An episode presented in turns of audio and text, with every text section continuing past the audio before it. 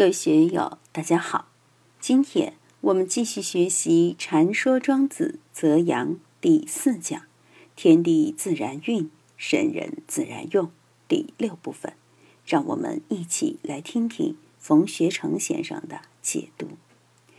今济物之数不止于万，而七曰万物者，以数之多者好而独之也。我们通过眼、耳、鼻、舌、身、意来看社会中的万象，自然的万象。所以说佛法不得了，为什么呢？仅用六根、六尘、十八界这几个词句，就把天地万物和精神中的一切内容都统摄在其中了。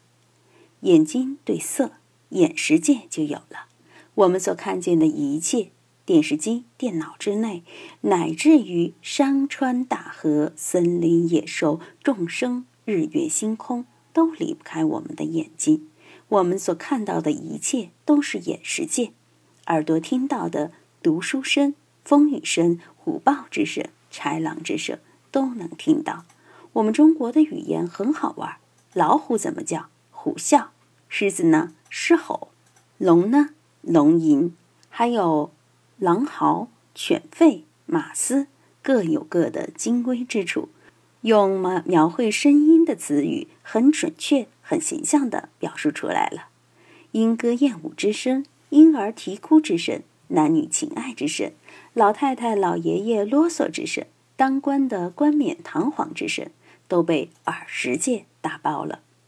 鼻子闻的花香粪臭，人与人之间各种各样的味儿。社会上各种各样的气味，自然界里的气味，鼻子都能闻到。为什么大家都喜欢到山里去走一走？因为那里有芳草的清香，的确是令人陶醉。家里面有一株兰草，就可以嗅嗅兰草的清香。广州是花城，什么花都有，就是少了腊梅。这两天在成都就好了，到处可闻腊梅香。我记得愿炯法师在成都龙江书院的时候，冬天我们在屋里插了一瓶腊梅花，他就像小孩子一样欢喜。一周后凋谢了，又给他换一瓶进去。哎呀，好舒服！这个就是鼻世界。我在心灵所要里谈到了鼻子对我们很重要，眼睛能够看到东西，耳朵也能听见动静，眼睛能够看见危险。耳朵也能听见危险，但是离开了鼻子，这两个器官都不好玩。一个死老鼠藏在角落里，眼睛看不见，耳朵也听不见，鼻子一下就闻到了。哎呀，这屋里的味道好难闻！马上打扫卫生，把死老鼠清理出去，必欲除之而后快。鼻子非常重要，我们生命的安全离不开它。我们吃东西的时候，寻找食物离开鼻子行吗？人类的鼻子也太可怜了，不如狗鼻子。它嗅觉的灵敏度是我们人类的几百倍，它的鼻世界很丰富。我们的舌头作用也很大，品酒师、品茶师、烹饪师，他们的舌头很赚钱的。一个好的大厨年薪不得了，国际品酒大师年薪数以万计。心所涉及的意识界，那就更加宽广、更加精妙了。所以，今计物之数不止于万，而期曰万物者，为什么叫做万物？以数之多者好而独之也。以前说三百六十行，行行出状元，现在才三百六十行吗？三万六千行都不止了。银河系里面，恒星约有两千亿颗。每一颗恒星又有多少行星？万千亿呀！太阳系里面只有八大行星，更多的是彗星、小行星，没法去计算。宇宙之中，像银河系这样的大星系，在我们所知的宇宙之中也数以千亿计。宇宙之中，说不定也有我们这样的生命。地球这样的行星，在宇宙之中也是多不可数的，只能用一个语言来概括它。叫万物，是故天地者，行之大者也。蚂蚁大还是大象大？大象比泰山大吗？泰山比喜马拉雅山大吗？喜马拉雅山比地球大吗？不论怎么说，再大也大不过天，大不过地。阴阳者，气之大者也。有清气，有浊气，有闷气，有怒气，有意气风发之气，有喜气，有和气。但不论怎么说，都归结于阴阳二气。阴阳二气就把一切气统起来了，称之为气之大。道者为之公，天地也好，阴阳二气也好，用什么来把这天地间的万物统领起来、贯穿起来呢？就是道。道者为之公，也就是道为之通。因为无所偏私，才可以贯通这一切。无所不在，无处不在，过去在，现在在，未来也在。它通达一切，而且是为之公，不对任何具体的事物有所偏爱。有所偏私，正是因为如此，因其大以好而独之，则可也。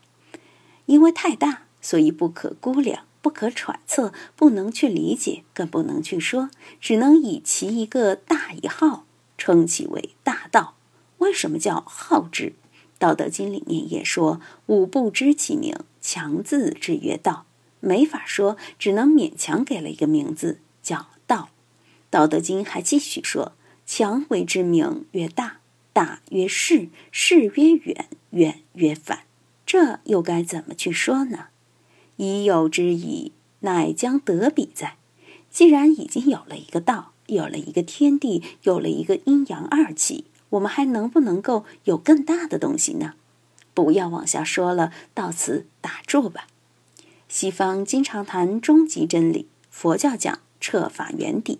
要彻，要透顶透底，要至以尽矣，不可以复加矣。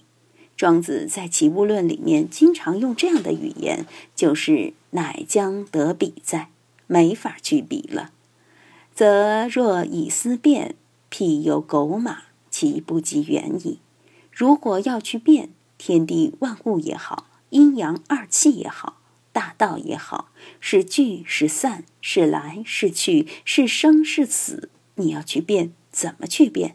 要说道是怎么一回事，万物是怎么一回事？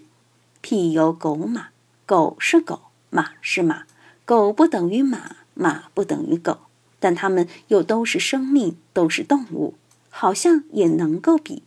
这样的类比是风马牛不相及，永远说不清楚的。为什么？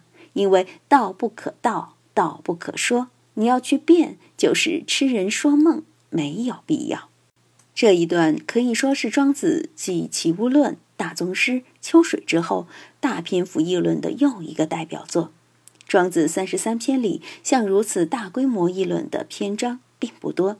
在听了前面一系列议论以后，少之又有问题了。他很善于提问，竟问些莫名其妙、乱七八糟的问题。我们要学会高明有灵感的提问。少之又问：四方之内，六合之里，万物之所生乎？起，东南西北是四方，加了上下就是六合。万物是怎么升起的？在宇宙之中，在大自然之中，为什么会有万物？密宗里面讲生起次第，其实就是缘起次第，只不过大家不懂藏文，就感到玄玄乎乎的。万物凭什么而升起？小壮壮是怎么来到世间的？和元辉的女儿出生有什么因缘差别？这样的问题可以无穷，的确不好回答。但是太公条的回答就很精妙。太公条说：“因阳相照，相盖相制；四时相待，相生相杀。”在中国的传统文化、传统思想里面，阴阳是一个根本概念，是中国古人对生命、天地万物、社会总体性的一个归纳。这个阴阳，你说有吗？什么是阴阳？谁也说不清楚。但是它又存在，阴阳二气是互相对应的。你看太极图，一半黑，一半白。我们过日子，一半黑夜，一半白天。我们人类一是男，二是女，互相对照，相盖，互相包容，互相寒舍，阴极生阳，阳极生阴，互相融含。孤阴孤阳是没有的，孤阴不生，独阳不长嘛。相制，阴阳里面也是互相平衡、互相制约的，谁都不能过。总之要阴阳平衡，万物才能顺生。如果阴阳不平衡，那么天地就毁灭了。阴阳是怎样平衡的呢？是因四时相待、相生、相杀而得以平衡。四时很好理解，就是春夏秋冬。春天过了是夏天，夏天过了是秋天，秋天过了是冬天，冬天过了又是春天，循环不已。万物就在这种循环中生生灭灭。春天万物生发，秋天万物收获。春生夏长，秋收冬藏，也就是这么一个相待、相生、相杀的过程而已。今天就读到这里，欢迎大家在评论中分享所思所得。我是万万，我在成都龙江书院为您读书。